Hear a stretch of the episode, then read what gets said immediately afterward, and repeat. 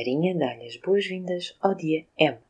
Esta é a série que o levará a recordar o Dia da Marinha, celebrado anualmente numa cidade diferente. Neste dia, pretendemos celebrar em terra o melhor que se faz no mar. Marinha Cast, o mar, provocação. O que se pode encontrar em comum entre os dias 3, 20 e 28 de maio ou 8 de julho? Em cada um destes dias, pelo menos uma vez, já foi celebrado o Dia da Marinha.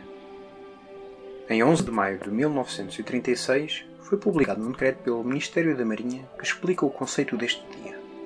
Refere o seu artigo 1 que todos os anos a Armada Portuguesa, procurando fortalecer os laços que aprendem ao sentimento popular e evocando os altos feitos marítimos de Portugal, festejará o seu ressurgimento em dia que será designado por Dia da Marinha.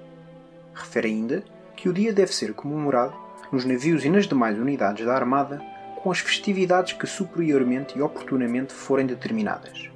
Conclui, determinando que o dia seja o 3 de maio, exceptuando esse ano de 1936, em que a festa foi adiada para o dia 28 de maio, coincidindo com o décimo aniversário da Revolução Nacional. O que foi escrito no prólogo ainda é válido hoje. Justo é, pois, que se procure fortalecer os laços que prendem a Armada ao sentimento popular. Para isso, muito contribuirá a fixação de um dia do ano destinado a pô-la em contacto com a nação. E continua: E se esse dia for igualmente o aniversário de um grande feito da nossa epopeia marítima, atingir-se-á o duplo fim de se mostrar ao país os progressos realizados e de avivar a recordação daquele feito. O dia 3 de maio, por lei de 1 de maio de 1912, havia sido declarado feriado nacional por ser data gloriosa do descobrimento do Brasil. Esse feriado desapareceu em 1951 ao deixar de estar contemplado na legislação que estabeleceu os novos feriados nacionais. Todavia, o Dia da Marinha manteve a sua data. A 2 de maio de 1957 é publicado um decreto que irá permitir ao Ministro da Marinha, por despacho, designar anualmente a data em que se deve realizar o Dia da Marinha e só uma dúzia de anos depois, num despacho ministerial de 12 de setembro de 1969, fixa finalmente uma data, 8 de julho, referência ao dia do ano de 1497 em que ocorreu a largada do Tejo da frota de Vasco da Gama a caminho da Índia. Desta forma, o dia 8 de julho, data de celebração de uma partida, dia que foi o culminar de uma longa preparação técnica e logística que levou os primeiros europeus a contornar a África e a cruzar o Índico para chegar a Calcute, manteve-se como o Dia da Marinha durante quase três dezenas de anos. O primeiro número da Revista da Armada, publicado em julho de 1971, tem um artigo de quatro páginas dedicado a esta data, assinado simplesmente por J. Cabeçadas. Para além de mencionar o despacho ministerial, é desenvolvido o tema da importância da data escolhida, ou melhor, a importância do acontecimento celebrado. Sobre a viagem, refere o autor que foi uma empresa que exigiu estudo, organização, método pois teve que combinar elementos anteriores, notícias, tentativas, hipóteses, para atingir uma grande finalidade. Depois de referir ainda os contratempos, diz que o que Vasco da Gama realizou foi a grande aspiração da maioria dos descobridores, foi o grande sonho náutico da Europa. Resumidamente, a data escolhida era o dia de um início da grande jornada que nos levou até à Índia.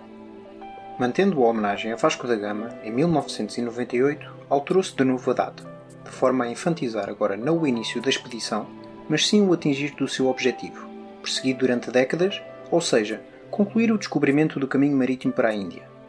Citando um despacho do Almirante Sema de 27 de março, constitui o 8 de julho a evocação de um dos mais importantes marcos miliários da história portuguesa e da humanidade, uma viagem que mudou a face do mundo.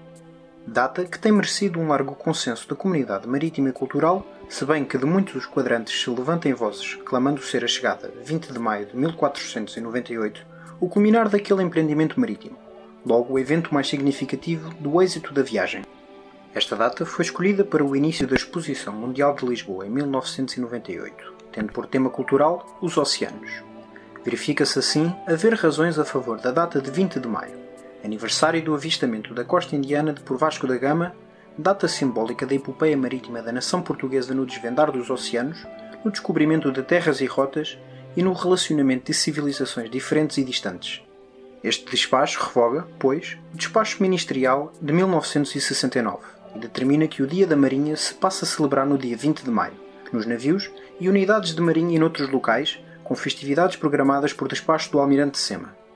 Mas, quer se celebre a data da partida ou da chegada desse feito notável, é o homem, Vasco da Gama e todos os que o acompanharam que recordamos. Vasco da Gama tinha 28 anos quando lhe foi dado o comando desta armada composta por quatro navios. Pilotada por Pedro de Alenquer, Vasco da Gama comandava a nau São Gabriel e o seu irmão mais velho, Paulo da Gama, a São Rafael. Nesta primeira viagem, que em definitivo ligou por mar a Europa à Índia. Também, independentemente da data, o mais importante é a Marinha manter o espírito já atrás referido, fortalecer os laços que aprendem ao sentimento popular e evocando os altos feitos marítimos de Portugal. Com efeito, a abertura à sociedade e o contacto com a população têm sido o apanágio da Marinha nos últimos anos, quer diretamente com a sua presença ou cumprimento diligentemente das suas missões, quer adicionalmente através das redes sociais e utilizando as tecnologias de comunicação e divulgação que hoje estão ao dispor das organizações e acessíveis à maioria dos cidadãos. E muito ficou por dizer, recorte este Dia da Marinha na edição de junho de 2020 na Revista da Armada. Até ao próximo episódio.